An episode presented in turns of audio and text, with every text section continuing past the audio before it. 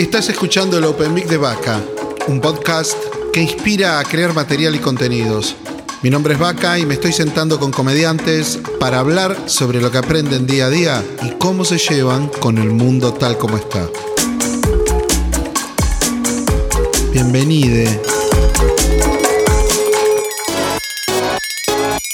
Buena, buena, buena, buena. Si ustedes dirán, ¿por qué estás haciendo tan rápido, gordo, esto? Bueno, el tema es así. El invitado vino, habló un montonazo, me cubrió el tiempo. No quiero pasarme con, el, con la longitud de cada uno de los episodios, pero no lo puedo lograr. ¿Por qué? Porque este señor habló hasta por los codos.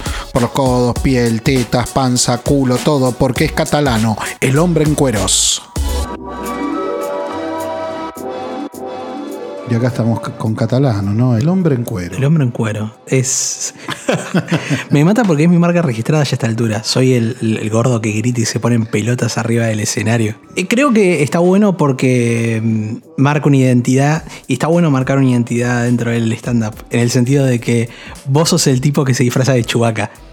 O sea, y entonces cuando la gente sale del show y, se pregunta a sí mismo, ¿cuál fue el que te gustó? Tal vez no se acuerda tu nombre, pero se va a acordar. Hubo un tipo que se disfrazó de Chubaca. Con 28 grados. Claro, tal cual. O hubo un tipo que se puso en pelotas y le gritó a todo el mundo y me resultó gracioso. O lo odiaste, pero ¿sabes qué? Quedaste en la memoria de la gente. La gente se acordó de vos. entonces, siento que hay algo. Siempre. Yo vengo del mundo de de la administración, soy licenciado en administración recibido en la UBA. Y mm, siempre me gustó mucho el marketing y leo todavía el día de hoy marketing. Y hubo una campaña hace muchos años donde hablaban sobre los elementos que a veces uno tiene en la cara. Era alguna publicidad donde estaba fría calo y entonces estaban... Exactamente. Esas cosas que hacen como a la marca personal de cada uno. Y siento que dentro de la comedia todos deberíamos tener algo que nos nos haga de marca personal para que, la gente, que la gente no retiene nuestros nombres si no somos nadie, mm, si no la pegamos en redes. Eh, para que nos recuerde. Y yo, yo decidí ser el, enfermo que se pone en tetas y grita. Y, no te alcanzó con la primera apuesta, que era gritar. No me alcanzó. Lo más gracioso es que nunca decidí gritar. Como nunca fue una elección. Eh, yo vengo de una familia de descendencia italiana. En casa gritan todos. Mi vieja es la primera. Y es como, para mí eso es, es el nivel normal, normal de conversaciones. Como, claro. Eh, esto es... Y, todo el mundo me dice, ¿por qué gritas? No, no, no, no, yo no grito. en casa se habla así. es como... Y me pasó que cuando salí del curso inicial eh, y empecé mis primeras funciones, mucha gente que está hace muchos años en comedia me decía, bueno, eh, vos lo que tenés que hacer es lo siguiente, vos tenés un muy buen caudal de voz. Entonces lo que tenés que hacer es bajarlo ¿no? y hablar ahí y después irlo subiendo. El tema es que yo no podía bajarlo. Entonces, ¿qué aposté? Aposté por hacer eso, pero estar en mi caudal de voz siempre y después, irme a la mierda y gritar. Y encontré algo ahí, algo que no, no era lo que me habían propuesto, pero era algo mío, era algo propio. Era ser un enfermito. Y, y abracé el enfermito. Lo reabracé y, y, al día de hoy lo quiero porque me, me, me hace quien soy. Me hace quien soy. Y mira, recién comiendo ese heladito, te decía esto del contraste, ¿no? De estás ahí arriba y después bajás. Y después subís. Y eso es extremadamente atractivo. Si vos lo ves a Kinisan o, ¿cómo se llama este muchacho de Saturday Night Live? Eh, Chris Farley. O Farley, ves eran tipos que tenían esa explosión, pero no tenían un contraste. Bueno. como que hacían una cosa así y después bajaban livianos. Vos, me, me encantó esta cosa de y volver a David Banner, o sea, arrancar con Hulk y, volver a David Banner con una facilidad que. Bueno, Kinison es como mi, mi role model. Kinison es mi role model. Pero Kinison no hace. No, no, no, no, no, no, no, pero Kinison, tiene su forma. No, no voy a imitar a Kinison. ¿Te gustan los muertos, digamos? Me encantan los muertos. Los que mueren por obesidad y locura. Sí, sí, sí, sí. Es como yo sé que voy a morir en un accidente de drogas o algo por el estilo. Porque Chris Farley también. Eh, no me acuerdo. Eh, ¿Quién fue que me dijo una vez? Sos el Chris Farley argentino. Y fue como. no sé si es la, mejor, porque todos sabemos cómo terminaron esas sí, no, yo lo vi más, no lo vi tan Farley. no, no, para mí es más Kinnison que Farley. Pero eh, Guille Schneider me dijo una noche en el viejo taburete, me dijo, sos como Chris Farley, me dijo. sí, sí, tenés una cosita, pero el otro es, es como más identificatorio. Igualmente me parece que vos sos más despojado. Que eso está bueno, son más simples. El otro venía con mucho rollo, siempre estuvo. Sí, no, yo. Mi personaje es. es Eh, tiene eso de, de- de- de explosivo, pero tiene algo también como de que se odia a sí mismo, odia a quien es. Eh, Va, por lo menos yo siento que es así. Tiene algo más humano. Me parece que tiene algo más de, de las luchas que tenemos todos. Sí, sí, sí, pero ojo, yo lo hago porque no tengo. Siento que es como básico, por decirlo de alguna forma, es como. Es quien soy yo y es como. Lo auténtico. Es, es- pero es lo que somos todos, es hablo de mí. No, a ver, yo. Yo no siento que mi fuerte sea escribir chistes. O sea, creo que todos cuando hacemos stand-up, más allá de que queremos reír al público, también nos queremos sentir nosotros. Yo me quiero sentir bien arriba del escenario. Y yo qué sé, hoy hoy recién cuando comíamos el helado hablábamos sobre hacer humor negro. Y yo no sé hacer humor negro. Yo soy malísimo escribiendo chistes de humor negro. Yo no sé escribir eh, buenos one-liners tampoco. Yo, a mí me va más esa comedia de yo te voy a dar shock, shock, shock, shock, shock, shock, shock con cosas que te van a parecer raras, bizarras, pero prefiero darte eso y ser auténtico en eso que tratar de hacer grandes soliloquios o hacer bajada de línea, que no me sale. Y si la hago, la voy a pasar yo como el orto y vos también la vas a pasar como el orto. Sí, es muy loco porque eh, uno te ve y por suponete, en mi caso no sería, pero me imagino a alguien que no le guste toda esa cosa así bizarra o tan es súper chocante, es súper y chocante. todo eso, pero se va a ir con me entregaste un espectáculo. No sé si me seguís. Me- me diste algo. Me llevas a mí un- a ver danza y no sé si me va a gustar comerme una hora y media ahí, pero podría apreciar si veo algunas cosas y digo, ah, la miércoles, mira lo que está haciendo, cómo está entregando. Creo que vos tengo- tenés eso, ¿no? Tengo, te- y sí, y eso está bueno y está malo también, por lo menos para mí, porque te cierra puertas. O te, o te dificulta puertas, en el sentido de que, y hay gente de ciertos espacios que te va a decir, che, acá bajala un poco, o directamente para no correr el riesgo de, de perder gente, no te voy a invitar.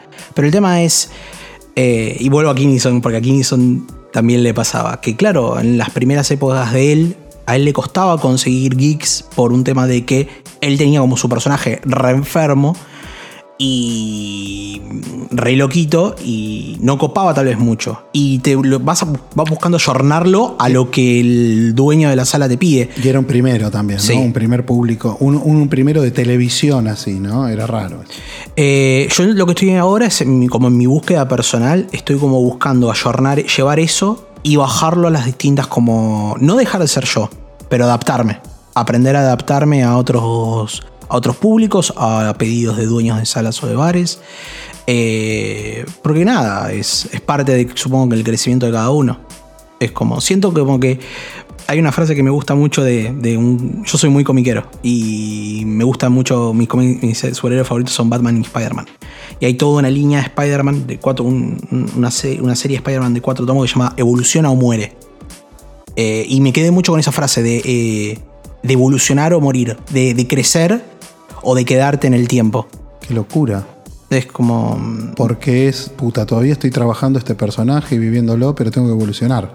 Tenés que adaptarlo, siempre. te- pero siento que siempre estás creciendo. Lo que pasa es que hablamos, cuando se habla de evolución, creo que flasheamos, no, esto tenemos que cambiar ya, esto ya tiene que cambiar, o si, si no evolucionamos ya morimos. Y siento como que en realidad la, la evolución es algo, nada, como el proceso evolutivo humano, que es algo que lleva millones de años y se van viendo como muy leves mejoras con el paso de, muchísimo tiempo. Y siento que en el stand-up también hay un poco de eso. Es vivo el momento, lo disfruto, disfruto el personaje, pero tengo que tener como la cabeza de decir, no me puedo quedar en esto toda la vida. Porque los públicos cambian, van tomando nuevas modas sociales, eh, van cambiando sus gustos.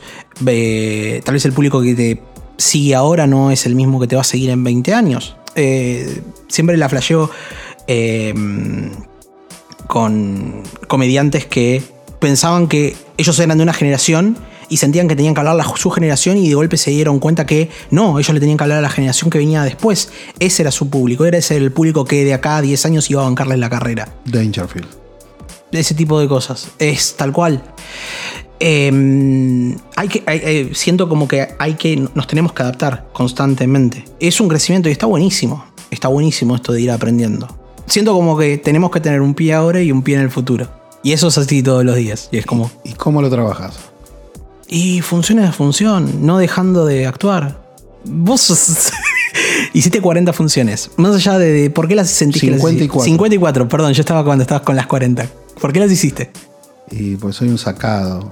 Y sentís que quiero hacerlas y sí. ¿Aprendiste algo de vos mismo en, en esas 40 funciones? Eh, sí. No sé si tanto de, de- de yo mismo. Recordemos que estás enfrente de un señor de 50 años. Sí. Para arrancar. Pero lo que voy es. Es, sí, sí. que está como. Siempre hay para aprender de uno mismo, ¿no? Pero es como que tengo Pero de tu- claro lo que quiero y lo que no quiero. Lo que sí me pasó es que, desde el punto de vista del stand-up, lo que sí aprendo todos los días es el poder de síntesis y el impacto. Nunca en mi vida pensé que iba a tener tanto trabajo. A mí me encanta escribir, me puedo pasar horas y estudiando, filmo todo, grabo todo. De las 54 tengo 46 grabadas, me las estudio, voy, vengo, estudio mucho, mucha gente. Y lo que sí aprendí es, puta, acá hay que ajustar esto, acá hay que meter esto, hay que una chica, lo ponelo acá, esto sacalo, pum, pum, pum, pum. Pregunto mucho, soy un rompebolas. Y aprendí mucho de cómo llevar lo que quiero decir, no en bajada de línea, sino No, en- en modo esto a cómo ejecutar. Es- eso es lo que encontré. Bueno, Por eso cuando te escucho a vos digo, pero ¿cómo miércoles haces? Porque yo estoy eh, desarrollando mi persona. Viste que queda, sea ubicua. Quiero salir de Chihuahua. Chihuahua era para una sola fecha. Pasó a ser cinco fechas y me lo piden y soy el de Chihuahua.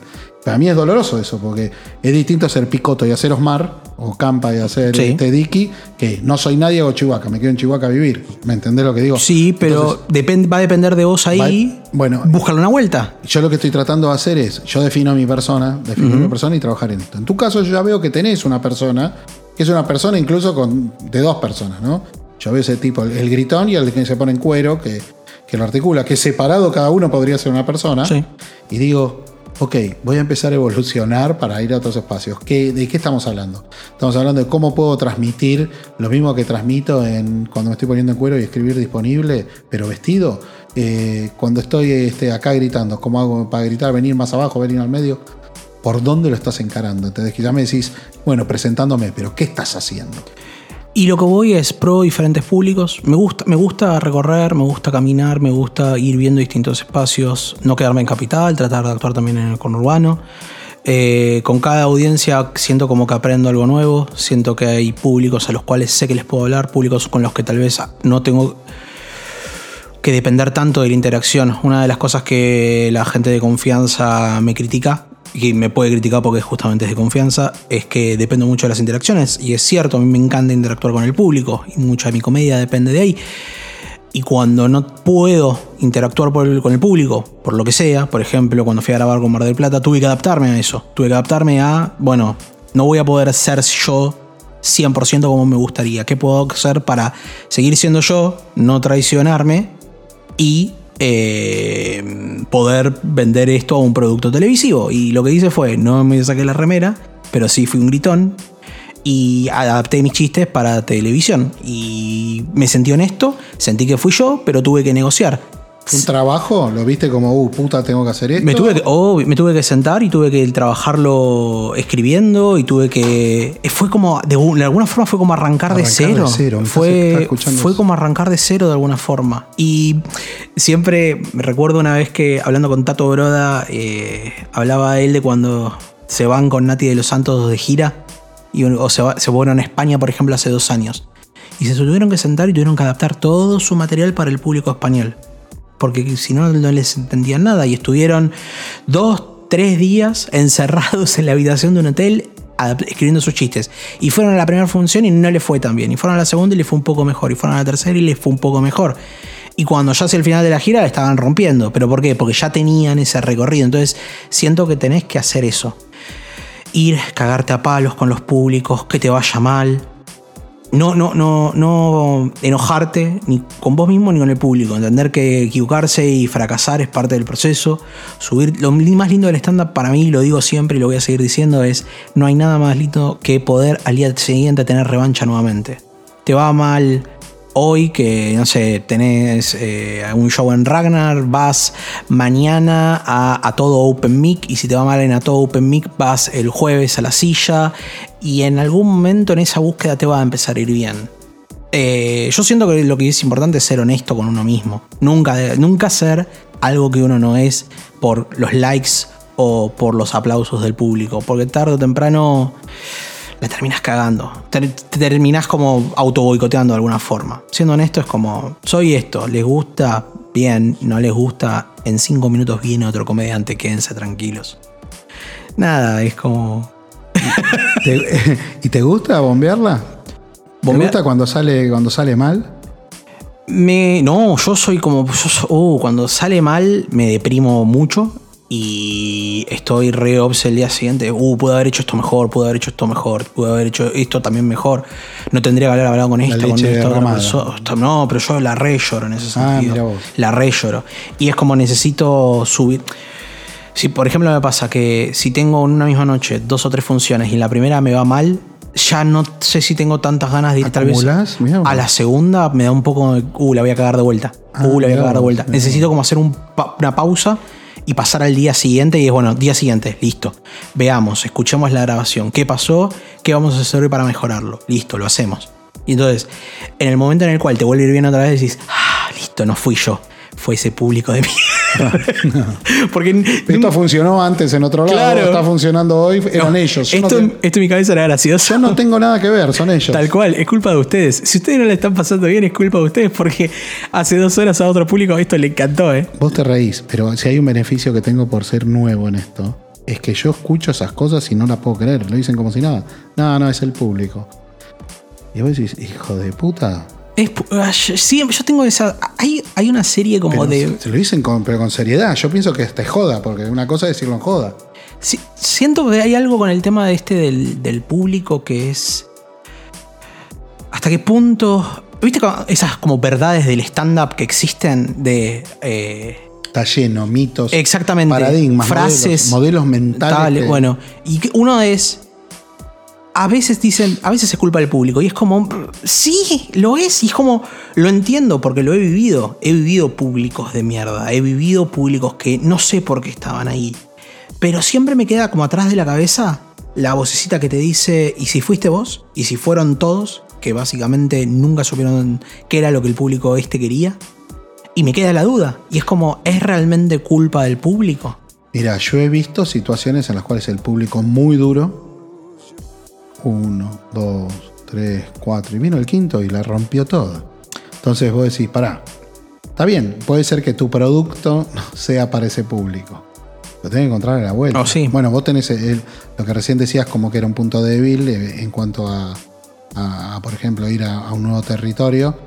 Es tu punto positivo. Vos tenés un trabajo con la gente que es divino, esa participación que es divino. Muchas veces cuando el público está choto, el que la rompe es el que empieza a enganchar, porque lo primero lo tenés que traer. ¿Sabes dónde lo veo esto mucho? ¿En dónde? Cuando hay malos MCs. Hay, hay un tema con ser, eh, con ser presentador o maestro de ceremonia, que es que a veces, el- para mí el presentador no, no es comediante, no, no es comediante, es como un poco el fusible. Eh, nos estamos quedando corto de tiempo porque los comediantes, algunos comediantes se pasaron de tiempo, el maestro de ceremonia tiene que dejar de hacer tiempo.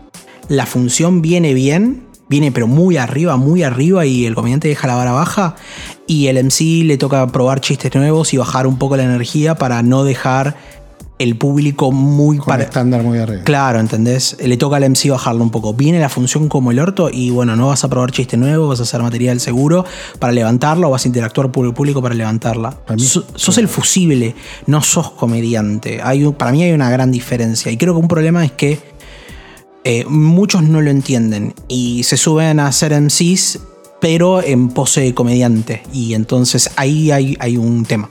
Yo veo ahí, por ejemplo, eso, cuando muchas veces se ve el público, trae un MC y de verdad y vas a ver que el público se, se engancha. Puede pasar, no te voy a decir que nunca va a pasar, de que todos sean tener 30 personas de culo. Yo tengo la teoría de que eh, cada vez que es un nuevo comediante hay como una pequeña esperanza que aparece en el público que va a depender siempre de ese primer chiste. Si la función viene muy mal, muy mal, siempre le van a dar como ese primer chiste, mínimo, mínimo el primer chiste. Si el primer chiste la rompe, listo, desde ahí se puede laburar. Si el primer chiste no la rompe, no importa lo que tires después, sea el mejor material del mundo, si ya la función venía mal, Tiene una lógica. Perdieron toda la confianza en vos nuevamente.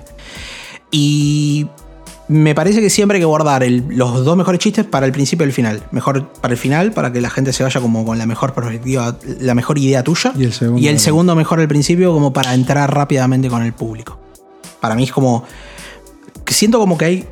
Esto es medio raro. Hay como categorías de chistes Eh, Definitivo. es como. Tenés chistes como que son, son goleadores, que son gol seguro. Tenés chistes que lo que hace es dan, asistencias. Dan asistencias y es como. inclusive, ¿sabes qué? Dejan, dejan cosas para que agarren los comediantes que vienen después. Una de las cosas que me gusta hacer mucho en el Open es ser como mi peor versión al principio.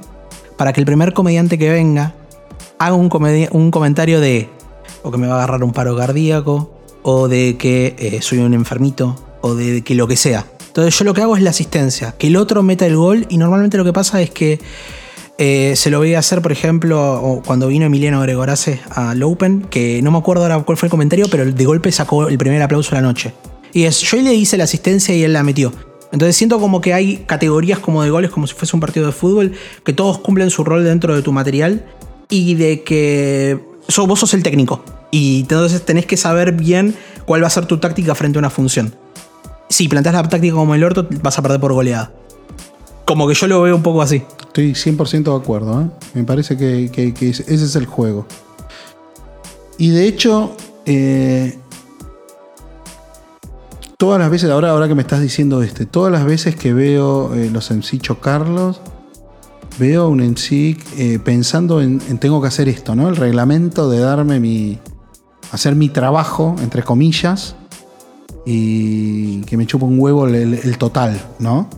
Eh, como que, ok, vengo, te tengo que explicar lo que es el stand-up, cómo se aplaude, cómo se hace esto, cómo se hace lo otro. Eh, vamos arriba, vamos, presento y me voy. Tengo un tema con esto de, de presentar las reglas del stand-up. Me gusta como explicar si, por ejemplo, cuando van a un open mic, qué es un open mic y que entienda la gente de que realmente necesitamos que se rían, pero porque, de vuelta, estamos probando chistes nuevos y no sabemos qué tan buenos son. Y ustedes nos van a saber decir. Entonces, ríanse, ríanse para afuera, pero para saber decirnos a nosotros. Ahora, cuando vas a un show, y quiero, ¿puedo retomar algo que habíamos Sí, empezado sí. a hablar antes? Esto de, de los públicos. Y había una idea que quería decir, que es que siento que también, dependiendo del formato del show, la gente tiende a reírse más o menos. A lo que voy es esto. Shows con entrada paga, la gente dice, ok, invertí 200 pesos, voy a predisponerme para que la noche salga bien porque necesito justificarlos. También tenés el público que te dice, pagué 200 pesos, hacerme reír. La que te parió, ¿entendés? Pasa eso también. Eh, y los públicos que no pagan una entrada, que van a la gorra o que, mm, que son gratis, hablan entre ellos, no prestan atención al show, total no pagaron entrada. No hay valor. No le da exactamente. percibe no, valor. hay- no se percibe un valor. Es como cuando vas a, a las. eh, mm, en una empresa eh, que tiene el, el almuerzo incluido y la gente agarra un montón de comida, Y después la come dos cucharadas y la deja porque para ellos no tiene ningún No tiene valor. valor. Si lo tienen que pagar, eso no lo Exactamente. Entonces siento como que es importante que los shows tengan un, derecho a show, así sean 50 pesos. Que es menos de lo que van a dejar. Es más, los shows a la gorra para mí, ¿eh? y esto es súper eh, utópico y no va a pasar. Porque acá se labura de otra forma en general y no, no ya hay muchos usos y costumbres, lamentablemente. Tendrían que el bar donde hagas tu show a la gorra, cobrar un derecho a show. El bar como un concepto de la carta, así como te cobra un agua, te cobra el derecho show, 25 pesos. No es nada. Es lo que vas a dejar de propina. Eso el bar después se lo da a la gente, a, la gente que como parte de la gorra. Y después cuando se pasa la gorra, se dice, ustedes pagaron un derecho show 25 pesos, ahora lo que les pedimos es que complementen el precio de la entrada. Complementenlo con lo que ustedes creen que valga. ¿Pero por qué? Porque cuando la gente sepa que va a tener que pagar 25 pesos, va a prestar mucha más atención que si no pagó nada por ese show. Y no por el monto, sino porque pagó. Porque pagó. El, el hecho de, de- de hacer el desembolso, de hacer la evaluación de plata, tiene en, en la cabeza eh, Un compromiso. Un, compromiso, eso, esa es la palabra. Un compromiso. Y nada, siento como que podríamos Está bueno eso. generar muchísimos mejores públicos o públicos más receptivos si pudiésemos hacer ese tipo de cosas también. No depende solamente de. Bueno, también está el tema de que si mm, eh, fueron un- a un teatro bar, a un bar, lo que sea, y les atendieron mal de entrada ahí en el bar, ya el show está como. Eh, eh, va pa- ya va el fracaso. Y la comida tiene que ser muy buena como para que compense la mala experiencia. Si los platos están llegando tarde, si, no sé, si la comida es fea. ¿Y la si lo- experiencia es chota? Eh, la- Porque la experiencia es entera. Entró del frente municipal, abrió la puerta. Entró, a partir de ahí todo lo que pase. Exactamente. Va al baño y la pasó mal y fuiste también. Tal cual, tal cual. Eh, la, la gente valora, es, es eso que dijiste. Y es algo con lo que, ¿sabes quién insiste mucho? La gente de taburete, de Taburete, taburete, yo lo noto eso. Hablan, ellos hablan siempre, hablan de que el producto que ellos venden es la experiencia. No es el show de stand-up, es la experiencia. Es el hecho de que alguien en la puerta te reciba. Haya alguien, haya un, un, Te saluda. un front office de alguna forma. Te diga, bienvenido a Taburete. Sube la escalera, al final de la escalera está la boletería. Está la chica de la boletería, te entrega las entradas, te explica todos los pasos, con todo lo que va a pasar esa noche. Ahora vas a ir a la terraza, vas a comer algo, vas a tomar algo si querés, alguien va a venir, te va a decir cuando la sala está disponible para que pases, vas a ver el show durante una hora y después si querés te quedas, si no te puedes ir. Eh, después, obviamente, parte de la experiencia también es la función. Es el hecho de poder tomarte una birra, tomarte una buena birra fría, poder comer unas papas. Es el hecho de que cuando te vas de la función todos te saludan. Los comediantes están afuera esperando, saludándote. Hace a la experiencia. Y creo que es lo que más fuerte tiene Taburete cuando vende sus productos. Que vieronle que no es solamente la función. Es el todo. Clarísimo, clarísimo. Para mí es muy, muy sabio eso. Porque en definitiva uno de los grandes temas que tenemos es que este es un deporte individual, es de tenistas, que juegan juntos al tenis, pero son tenistas. Es muy raro eso. que es muy difícil estar estructurado, muy difícil. Es más, taburete, que para mí el, el sistema ta- taburete está muy bueno, ¿viste? La, la manera, no sé, de que mis ingresos lo- lo- los hago este, en la tiquetera, eh, volanteando y con mis productos de, coctelería. Eh, no sé, todo, todo está como en un, en, un, en un macheo. Cuando se sale, se saluda, eh, se comparte esa, esa, esa experiencia no sucede en otros lados y el producto sigue siendo individual, o sea, es un trabajo colectivo, sin embargo el producto central sigue siendo individual. Sí. Changos que estamos solo escribiendo en nuestro lugar y con huevos compartimos algo. ¿no? Yo, eh, esto lo he hablado un montón con, con gente de la comedia, descreo mucho de la amistad en el stand-up. Y cuando digo esto, la gente me mira medio raro siempre. Porque me- me- nos subimos siempre solos, estamos ahí siempre solos arriba del escenario. Es como, es de los oficios más solitarios de alguna forma. Nadie está ahí para bancarnos, para hacernos la segunda. Y mm, a mí me ha pasado mucho de que mucha gente, yo cuando, cuando produzco soy muy formal, soy muy formal, muy, muy, muy señorito, muy, bueno, mira, esto va a pasar, esto es así, asá, bla, bla, bla, bla, bla, tenés que llegar a tal hora, este es el calling time, etcétera, etcétera, etcétera. Y me ven arriba del escenario y después los comediantes nuevos suelen, no lo había pensado. me suelen decir, Perdón, este que está en cuero es Sí, el sí, que sí, me estaba diciendo. Y muchas veces me- me- la gente me ha dicho, me- comediantes que me conocieron mucho tiempo después de tratarme de forma formal, me dicen, sos mucho más buena onda de lo que pareces. Yo Ah, pensé claro. que eras una ortiva de mierda. Me lo han dicho un montón de comediantes eso y me causa muy siempre gracia la idea. Eh, y mm, descreo de... Me, me tengo muchos problemas con la gente que vi- aparece en el stand-up para ser amigos. No, que no les importa la- la- el subirse al escenario y dar un buen producto, sino que les importa más El gueto, el el gueto. Exactamente. Me molesta mucho eso. A mí me encanta la comedia. Yo la disfruto un montón y la siento un trabajo. A lo que voy a que te decía antes es esto. La siento un trabajo. Para mí, yo vengo acá a laburar. Y esto para mí es como mi trabajo de oficina de, de lunes a viernes. Donde tengo compañeros de laburo con la que lo paso bien, con la que veo buena onda, con los que me cago de risa. Y tengo compañeros de laburo que, con los cuales formé lazos de amistad. Tengo compañeros de laburo que no me banco, ¿ok? Pero no dejan de ser compañeros de laburo y merecen todo mi respeto. Son colegas. Eh, entonces cuando vienen comediantes y me dicen que creían que yo era una ortiva, yo siempre lo que les digo es, no, lo que pasa es que yo estoy trabajando. Yo estoy trabajando y cuando yo trabajo me tomo las cosas en serio. Y es un trabajo medio raro, ¿no? Porque abajo del escenario tenés que ser algo y arriba del escenario tenés que ser otra cosa. Porque yo soy así, porque yo arriba del escenario, abajo del escenario... De hecho, arriba del escenario sos un bardo. No, no, no, es que a mí me gusta definirme así. Yo abajo del escenario soy el franco que la sociedad pretende que sea, y arriba de- del escenario soy el Franco que sería si no tuviese todo ese peso de las normas sociales. Estaría todo el día. eh, en todo el día cuero. en cuero. Yo, yo no, no, no me defino como un, un nudista, pero pego en el palo un poco. Eh, me gusta estar cómodo. Y entonces, eh, y me gusta ser así, gritar y, y expresarme y ser volátil. Pero a muchos comediantes cuando me tratan les cuesta... eh, no tienen por qué hacerlo, porque es mi forma de verlo. Eh, pero les cuesta como entender eso. Y yo acá vengo a laburar. Y me llama mucho la atención eh, estos elencos que existen como por muchísimos años. Pero por un tema de que al fin y al cabo esto es solitario. Elencos como. Eh, no, no tengo ningún ejemplo. Como señales. Por ejemplo, co- compañeros de curso y que están 12 años juntos. No, no, no, no, no sé si señales es el, ma- el mejor caso. Porque lo entiendo ahí. Es, eh, hay un trabajo atrás de que están, ellos dan clase, tienen otro tipo de Que Yo interacción. qué sé, los Wakanda. No, no, tampoco.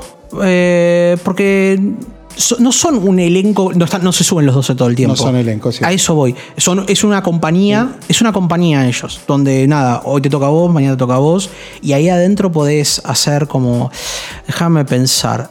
Ah, ahí está, ya sé, con- ahí te lo voy a definir bien. Tengo un tema con lo- lo- los guetos. Yo siempre veo mucho la comedia como separada en guetos. Está, está, pero clarísimos son. Eh, y tengo muchos problemas con la gente que, por ser parte de un gueto, Y dice el gueto, ¿viste? Tengo mucho problema con la gente de tal gueto. Y punto, y se acabó. eh, y tengo, y claro, y dice, no, yo no, es, es la gente de, de tal otro gueto es una mierda. Sí, a y ver. es- porque estos son mis amigos. Vos ves a los taburetes, son taburetes. Vos ves a los eh, Casa de la Comedia, son la comedia.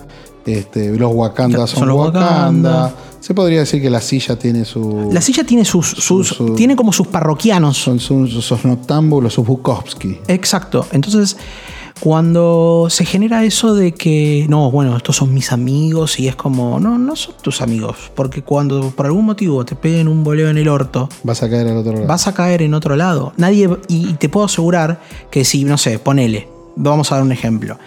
Sos un comediante que está en, en la silla constantemente, ¿no? Y, mm, no sé, un día vas y le abrís acá y la registradora y le sacás mil mangos. Y y te pega un boleo en el orto, porque es lo que tiene que hacer. Porque... Y ninguno de los otros comediantes va a salir a defenderte. No creo que. No, no, lo vería raro. Lo vería raro porque la pifiaste feo. La pifiaste horrible. Y es como. Pasó el otro día. No. No con plata. Ok, no el otro sé. día se subió un comediante de, de años, giró. Si hay un sim, ¿cuál es el símbolo de la silla? Es el cuadrado. Sí, el cuadrado. el cuadrado este. Está en la espalda ahora, ¿no? Sí, sí, sí, sí, sí. Lo tocó. O sea, se dio cuenta que era un cuadro, no es que tocó y encontró una pared. Lo tocó y le pegó dos piñas, como parte del, del show. Estamos hablando de una obra de arte, boludo. No es, Es- un cuadro, le em- dio, lo rompió. Es muy fuerte, ¿Lo ¿entendés? traigo? Y viste, Marian estaba como loco. Dice. Y el pibe, jajaja, pensó que era chiste. Boludo. Rompiste un símbolo. rom- Aparte, claro, no es que rompió cual, Rompió un símbolo. lo costó. Primero el símbolo, todos los que queremos a la silla, sin necesidad de ser yo soy empleado de la silla o estoy todo el día acá. Decimos, boludo, no, eso no, podés joder, querés romper un vidrio y se va a pudrir todo igual, pero no es lo mismo. Es como hoy en día subirte al escenario de taburete que Y de- tienen el micrófono ese. Y pegarle una prop patada y tirarlo a la mierda. Como romperlo. parte del chiste. Como parte del chiste, eh, mirá cómo lo revoleo. ¿Entendés? Se van a subir cuatro y te van a cagar a piña. te van a cagar a piñas y nadie va a saltar a defenderte Nada. porque sos un tarado. Entonces, como que descreo mucho de ese tipo de cosas, porque al fin y al cabo estamos siempre solos. Hay un egoísmo. Estamos solos y estamos juntos, ¿no? sí, es estaríamos- eso es, es raro. Y nada, yo, yo descreo de algunas cosas. Yo antes era como más amor y paz y estemos todos unidos. Y una vez charlando con un comediante, que como ese comediante me dijo un par de cosas, que es que me dijo algo así como, y a veces hay gente que con la que no podés ser amor y paz o, o negociar. Y es, tenés que aprender a saber que te cae como el orto y vas a tener que laburar con él. Y en aquel momento son pares, eh, digo, son colegas. Y mm, laburarán y se saludarán y estará todo bien durante esos, esa hora de show. Y al día siguiente seguirás puteándolo porque sentís que es un imbécil. 100%. Es un trabajo. Esto para mí es un trabajo. Y 100%, sí, igualmente el trabajo quizás viene con una connotación, cada cual lo puede ver como sea, ¿no? Es como, uh, tengo que cumplir una obligación. ¿no? Yo creo que todos tenemos pasión en esto. Sí, no. si no, podés de hecho, hacerlo. no podés vivir de esto así fácilmente, No. digamos. Y creo que acá eh, lo que no te falla es el instinto, ¿viste? Cuando sentís que no tengo nada que hacer acá o con esta persona, no vete. Es buscar, es buscar. De eso se trata. Yo las cosas que escuché de taburete antes de ir al taburete eran bravas, boludo. Pero no bravas de esto, acá te chorean, te tratan mal. te- Era, era todo oscuro, ¿viste? Veía toda una cosa así. Yo- decía, yo no sabía nada. Y caí un día de excesos con el disfraz de Chewbacca, recontra loco.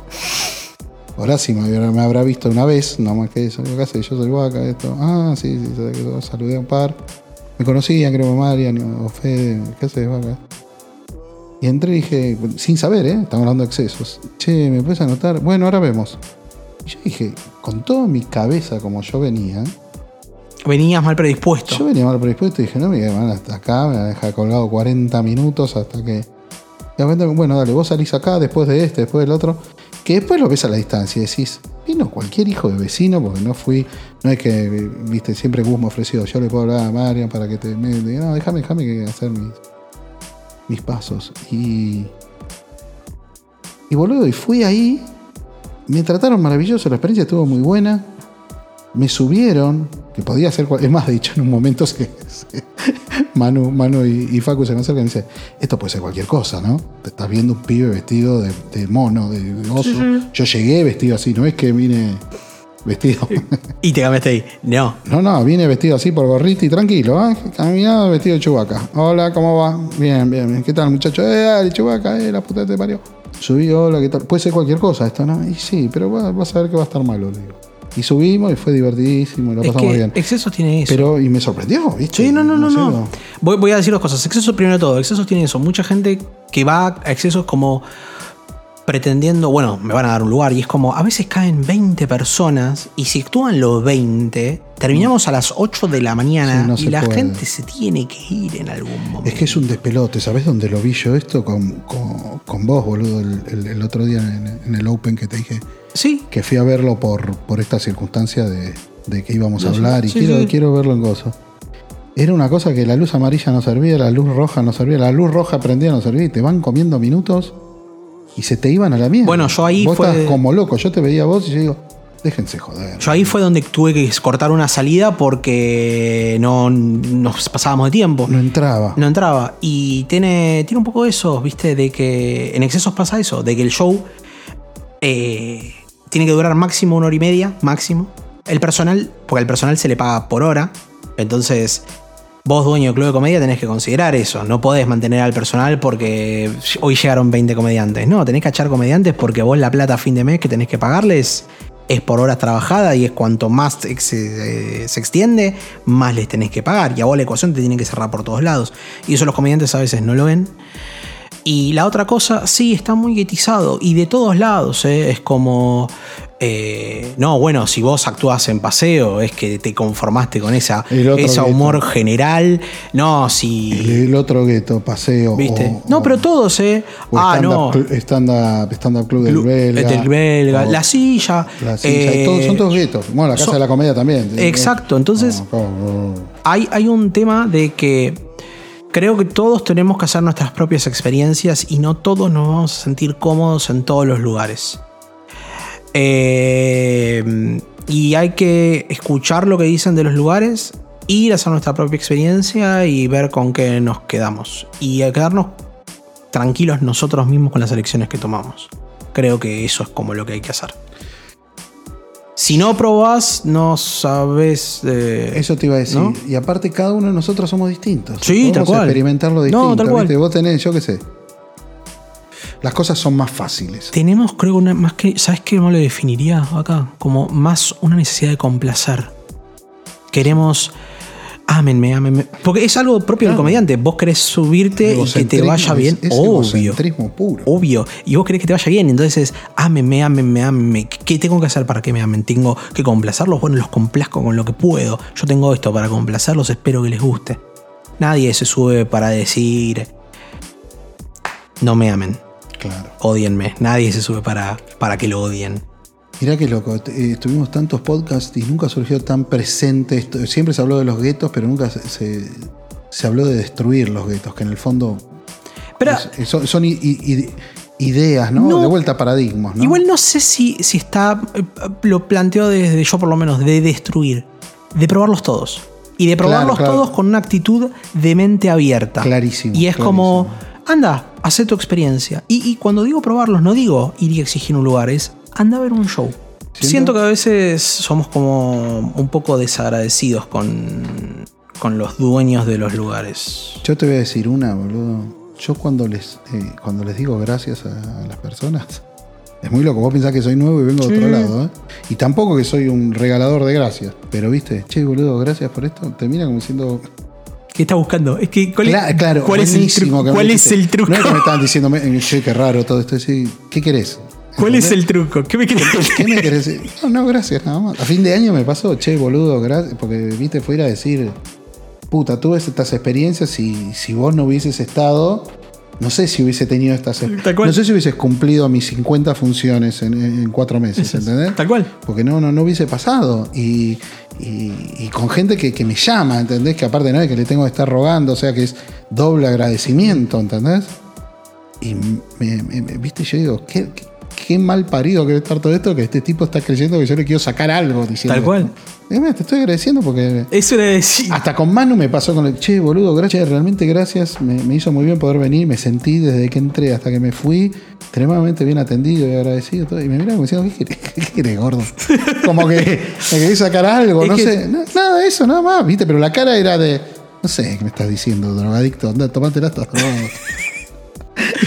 y y me, me quedé, ¿viste? Me quedé y dije, qué loco, ¿no? Porque es como que todo es medio trash en eso. Y si hay algo que, que hay que ser es agradecido, ¿viste? Yo recién lo escuchaba a Frank Sí. y lo que hace con Wakanda y la cantidad de fechas, y digo, además del amor, y está claro que lo hace para rellenar su, su ser y sentirse, sentirse bien consigo mismo. Las oportunidades que da la gente son animales. Bueno, vos tenés un Open Mic, cada de persona estás eh, invitándolo, o sea, le estás invitando, o fuera que se, se inscriben, ¿no? ¿Por qué le estás diciendo a esa persona?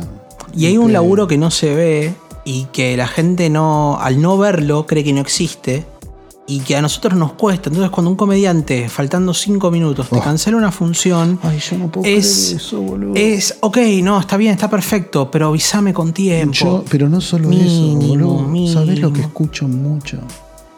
No llaman.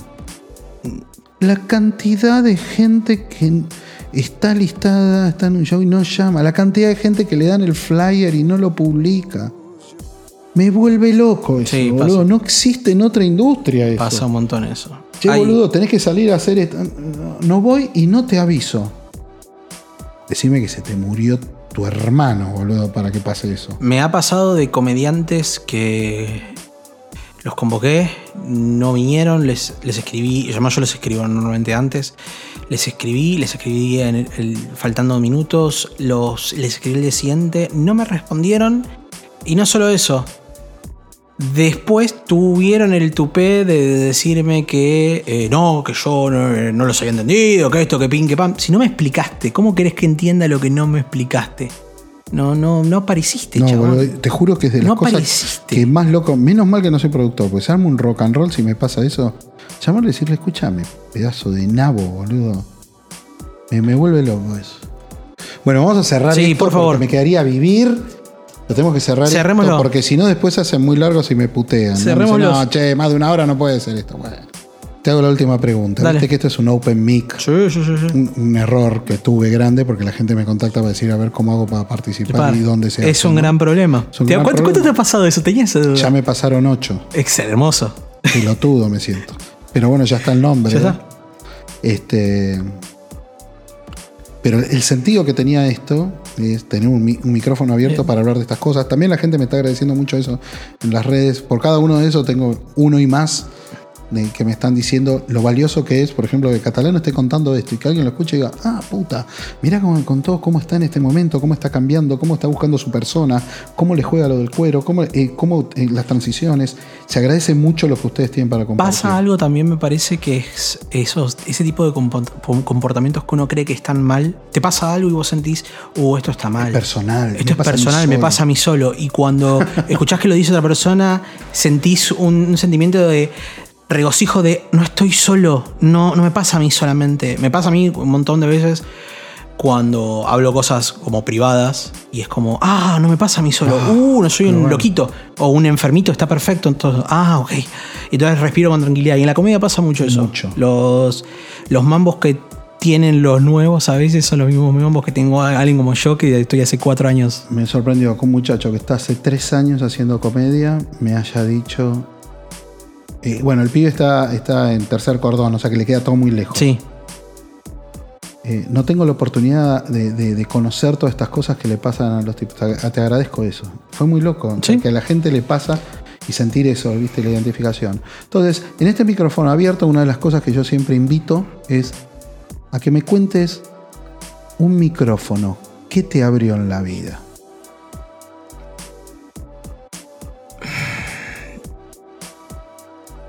¿Sabés que me abrió un micrófono? Y, va, a sonar medio cliché, pero me, me ayudó a exorcizar un montón de, pequeños demonios que tenía dentro mío. Eh, realmente. Haciendo stand-up fue, para mí, primero fue, fue ocio, pero fue, fue de alguna forma terapéutico. Y poder bajar cosas a papel que me pasaban. Siento que el mejor momento para hacer stand-up es cuando peor estás. El mejor momento para desarrollar material, cuando estás bien en tu vida y todo es color de rosa. ¿De qué vas a escribir? Claro. Del clima. Es como, no, oye, el clima estuvo horrible. Oh, ¿no, no les pasa que la lluvia los molesta? Es como que no. Tenés que perder para ganar. Tenés que, exactamente. Y poder sentarme y bajar a papel cosas que me pasaban con mi familia, mambos, eh, traumas sin resolver. Me abrió. Me, me- Logré sacar felicidad de tragedia y eso estuvo buenísimo. Y una vez eh, un micrófono casi me permite irme a, Bariloche. Estuve en un programa de, televisión y pasamos de algo súper profundo a cualquier otro. Mira, pero te voy a ir al hueso. Esto es lo, que lo más peronista que tengo. Es, Es, eh, estuve en el, el pro- viejo programa de las hermanas Pais, eh, Sí. Ernestina y, y ya te. Francisca, no. Fra- no. eh, Federica. Federica, eh, que tenían un programa que se llamaba Sabes o Sonás, eh, que te ganabas el viaje a Bariloche y pasamos a la final con mi curso y perdimos por una pregunta de música que al equipo contrario le habían preguntado, eh, le, le habían dado la definición de copete y tenían ¿De que qué decir... estamos hablando catalano? Me estoy perdiendo me fui mucho. A ver, a ver. Eh, estaba nada, fui a participar en un programa. eso me abrió un micrófono también. El micrófono te abrió la oportunidad de eso, pero no la ganaste. No la ganamos, pero me divertí mucho y fue mi primera experiencia televisiva. Dijiste, fue- con esto algo puedo hacer. es que, ¿sabés qué me pasó esa vez? Descubrí que podía ser gracioso. Porque en el primer programa, por algún motivo, Ernestina Pais me tiraba a todos palos por cómo hablaba yo, que hablaba con la voz muy así, toda de narrador. Y, y es como que ella se, se hacía como la excitada. Y me permitió a mí joder con eso y me sentí como soy gracioso. Y Claro, estuvo. estabas en el centro. Estaba en el centro de la escena. Eh, era, era un juego de, de preguntas y respuestas y yo era el capitán del equipo. Pues siempre fui el, el- el nerd de mi colegio, de mi curso. Y me permitió como, más allá de no haber ganado, pero me permitió, ¿sabes qué? Ahora pensándolo, y esto es algo que nunca dije porque nunca me había sentado a pensarlo, fue, una, fue la primera vez que fui gracioso en tele. Fue la primera vez que fui gracioso en público. En inclusive. público. Fue muy público, público, es como lo estaba sí, viendo, sí. lo veía gente, era, era Canal 7, pero era gente, había gente viéndolo. Y me gustó. Y tal vez empezó ahí, no sé si empezó ahí la, la interés. Tranquilamente. Pero siempre flasheo con. Sé que en algún lugar de mi- la casa de mi vieja está esa grabación, ese VHS. Eh, Hay que bajarlo. Y ¿eh? siempre tengo. Un TBT. Cada tanto, claro, flasheo de buscarlo y hacer un TBT de eso. Qué buena onda, Sí. boludo. Son buenos espacios. ¿Te salió eso por algún Un psicólogo diría, por algún motivo estabas en algo profundo y tiraste eso. Tal vez eso fue el, comienzo. Tal decir, vez me quiero garchar a Valentina Pais. ah, no lo sé. O enfiestarte a las hermanas Pais. Enfrentarme a las hermanas Pais. ¿Por qué no? ¿Por qué no? Muy buen título para un, para un unipersonal. Eh, Enfiestarse a las hermanas ah. Me gusta. Y así dejamos choque. Muy Muchas bien. gracias. Por favor, gracias por Esto- la invitación. Esto, esto es una, una cosa larga, pero como siempre digo, es un lujo, un gusto y un placer haberte tenido acá. Gracias. Es el gusto y el placer fue mío.